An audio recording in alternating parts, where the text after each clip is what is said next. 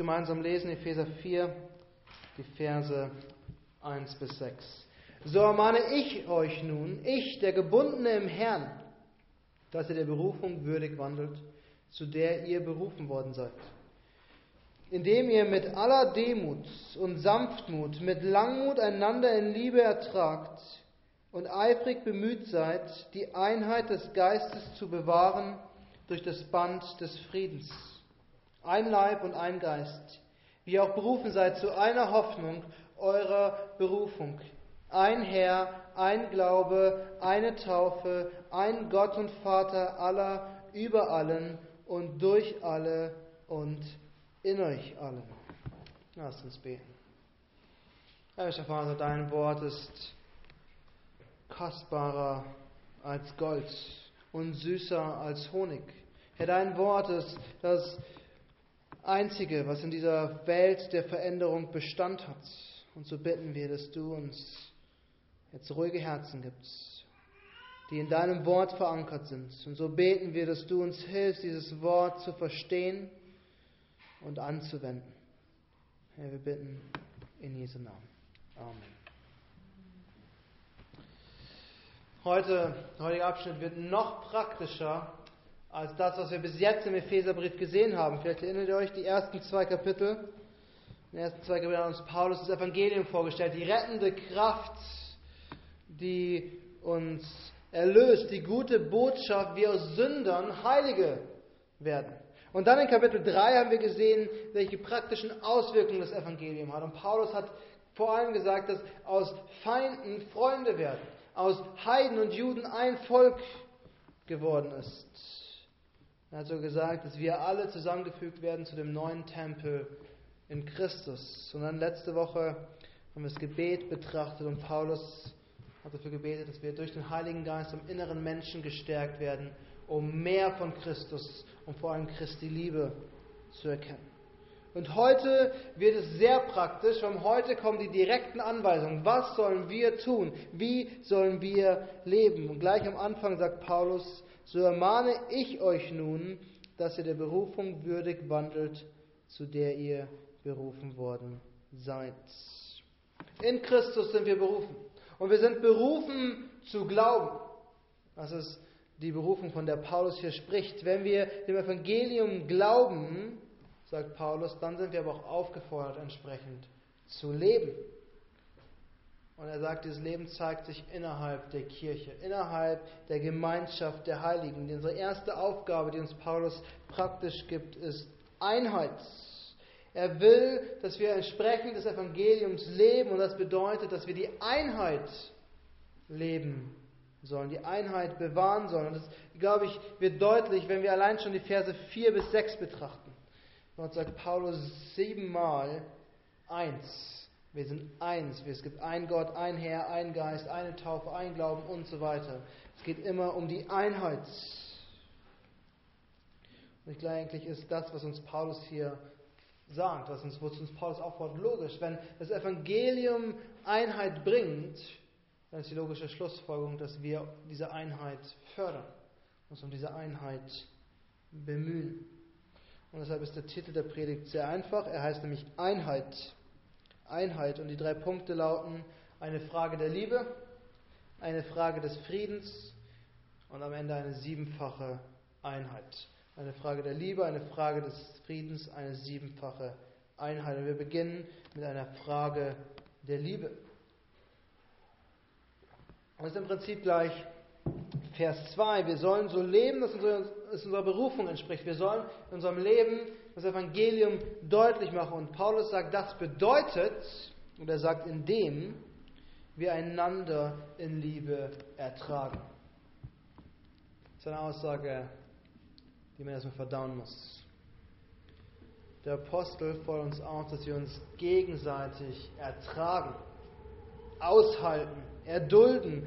Und was Paulus hier deutlich macht, ist, dass ihm in der Liebe hier, von der er spricht, nicht um, um romantische Gefühle geht.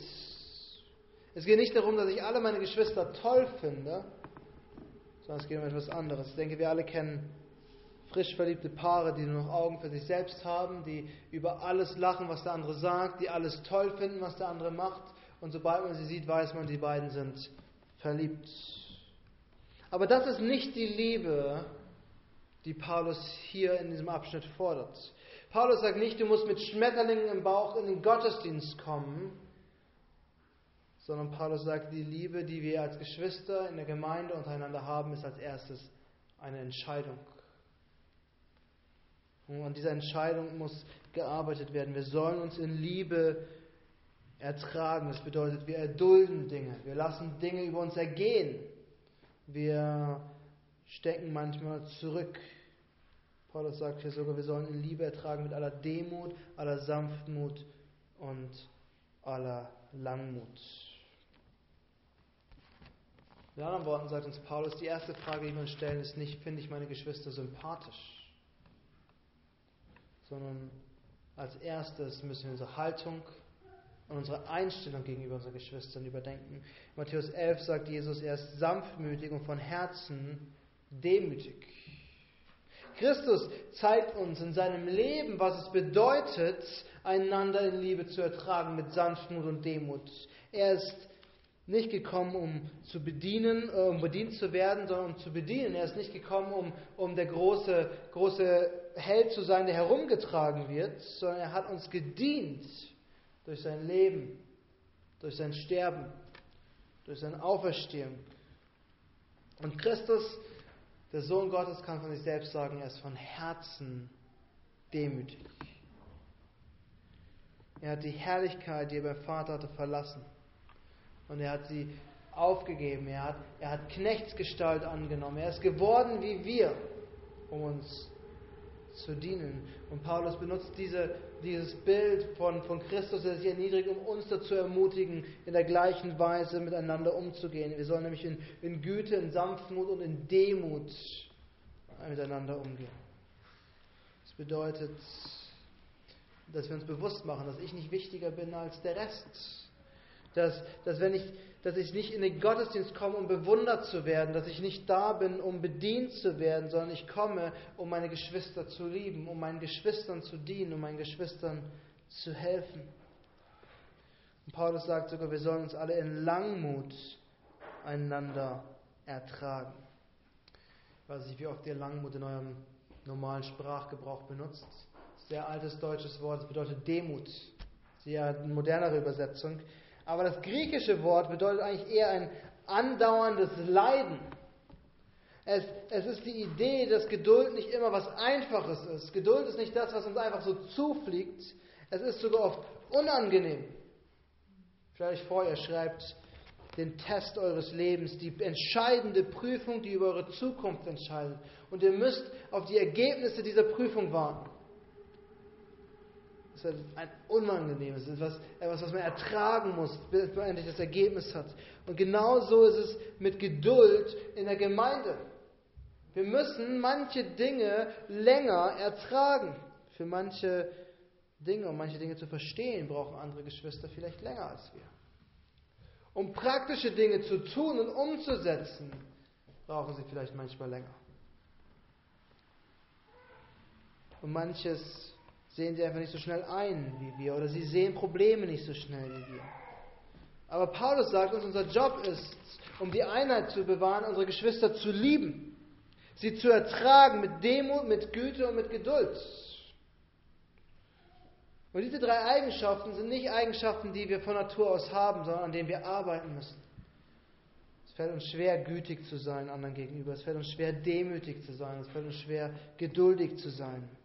Aber das sind die Dinge, die wir brauchen, um unsere Geschwister in Liebe zu ertragen. Das Erste, was uns Paulus also sagt, ist, die Einheit in der Gemeinde ist eine Frage der Liebe. Lieben wir uns in Demut, Geduld und Güte.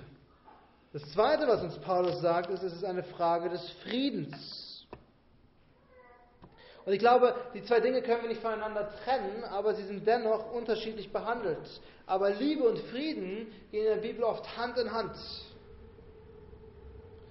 Aber hier sagt uns Paulus, wir sollen eifrig bemüht sein, die Einheit des Geistes zu bewahren durch das Band des Friedens. Wisst ihr, was ich an Politik am spannendsten finde? Das sind die Kämpfe innerhalb von Parteien.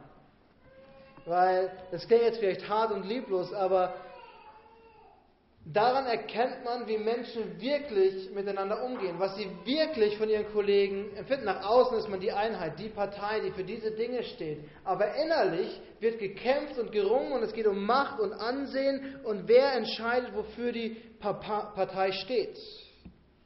Und normal betrachtet würden wir sagen, das ist menschlich. Wo Menschen mit unterschiedlichen Meinungen zusammenkommen, da gibt es Reibereien, da, gibt, da trifft man aufeinander, da geht es da geht's manchmal hart her.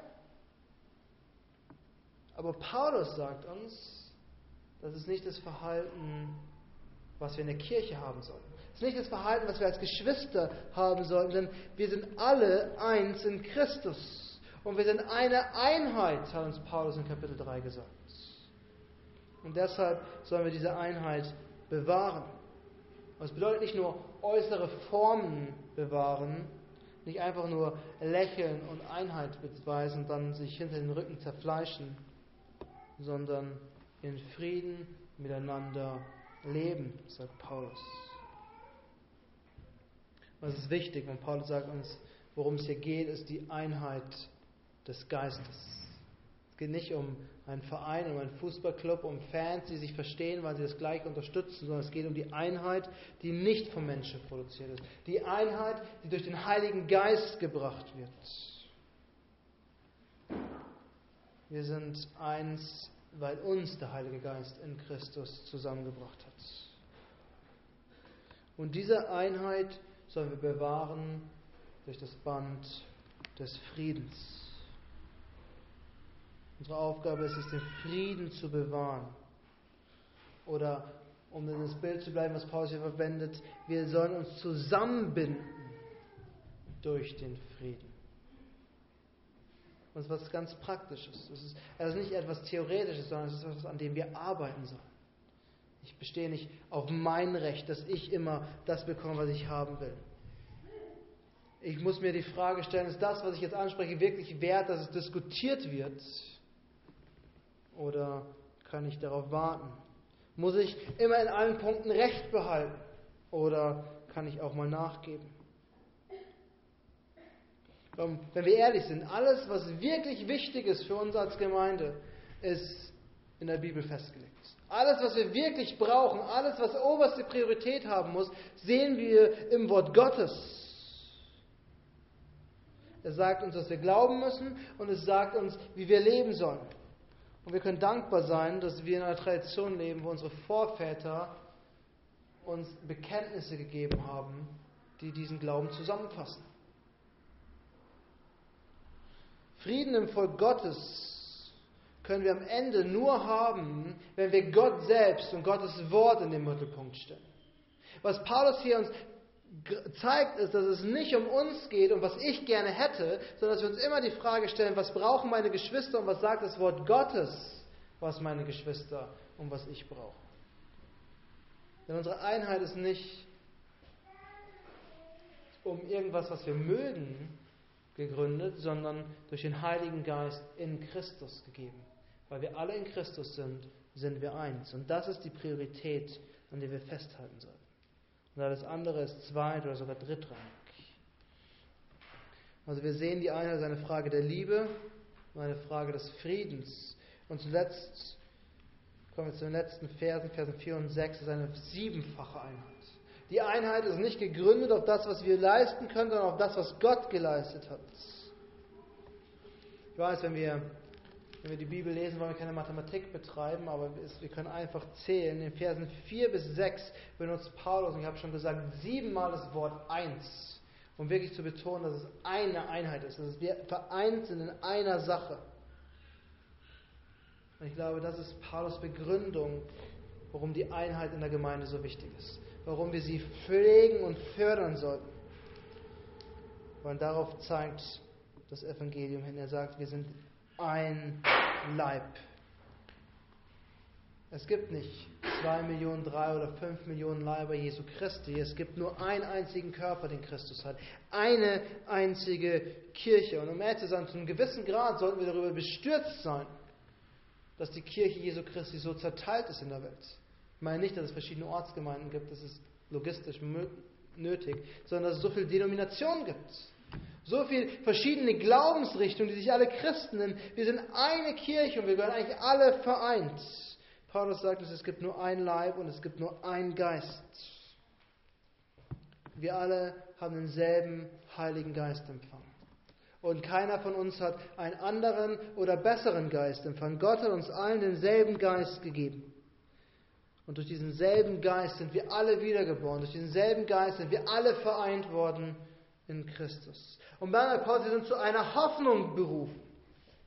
Seht ihr, wir hoffen alle auf dasselbe.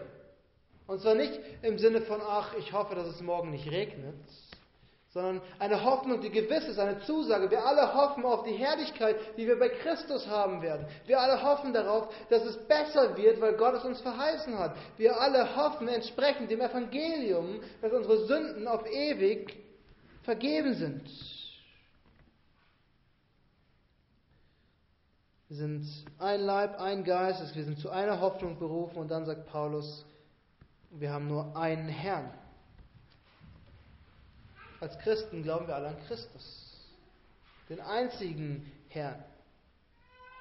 Ich weiß, wir leben in einer Zeit, in der die Leute denken, sie könnten sich Christus aussuchen.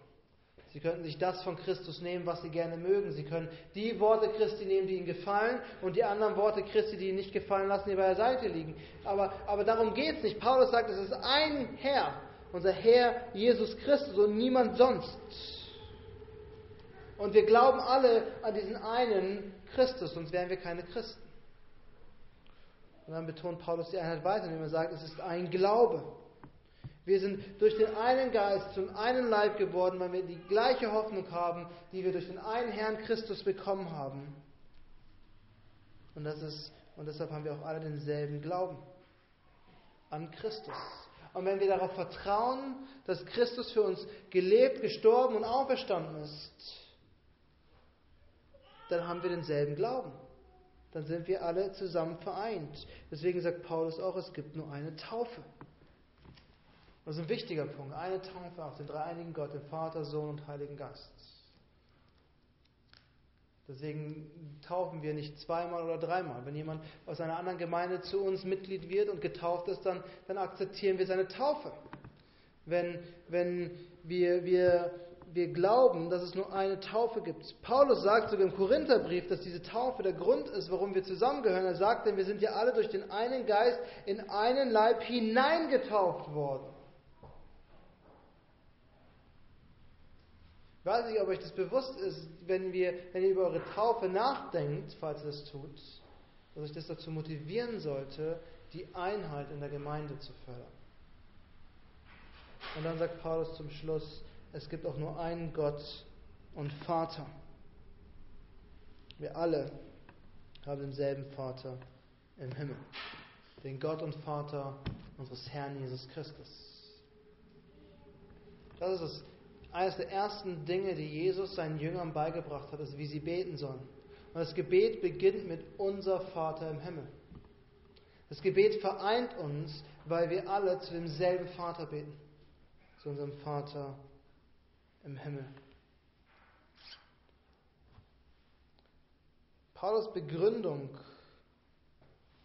für die Einheit innerhalb der Gemeinde ist, wenn wir es zusammenfassen wollen, das Evangelium. Paulus sagt, es ist keine Option. Es ist nicht einfach nur eine Wahl, die wir treffen, sondern es ist eigentlich die logische Konsequenz und unsere Pflicht, diese Einheit zu bewahren. Als Jesus kurz vor seinem Tod stand, in Johannes 17, haben wir das lange Gebet Jesu aufgezeichnet und er bittet den Vater, dass die Kirche zur vollendeten Einheit kommt.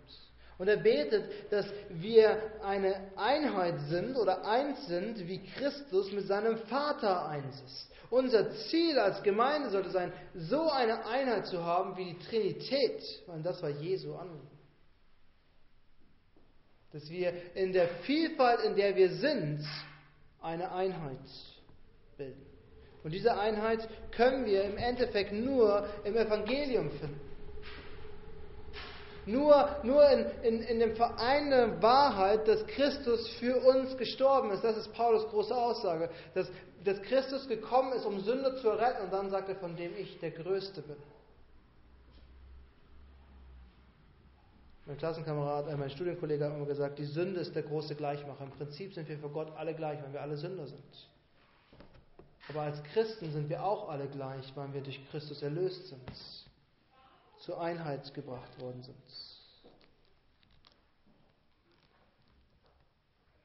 Ich möchte Ihnen eine kleine Hausaufgabe nach Hause schicken. Ich weiß, wir sind nicht in der Schule und ich werde es auch nächste Woche nicht einsammeln und korrigieren. Aber eine kleine Denkaufgabe. Denkt ernsthaft darüber nach, wie wichtig die Einheit der Kirche Jesu Christi ist. Und denkt darüber nach, was ihr tun könnt für diese Einheit. Was in eurer Macht steht. Ich, denke, ich sage nicht, dass ihr euch jetzt über das, was ihr an Fähigkeiten habt, hinausgehen sollt. Oder euch in finanzielle Schwierigkeiten schmeißen sollt. Aber fragt euch, was kann ich durch mein Verhalten ändern? Wie kann ich meine Geschwister ermutigen? Wie kann ich die Gemeinschaft mit meinen Geschwistern fördern?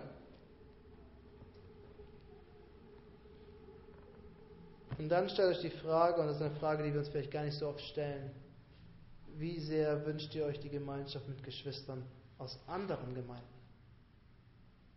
Ich bin von Herzen Presbyterianer, ich bin davon überzeugt, dass der reformierte Glauben die Wahrheiten der Schriften am besten zum Ausdruck bringt.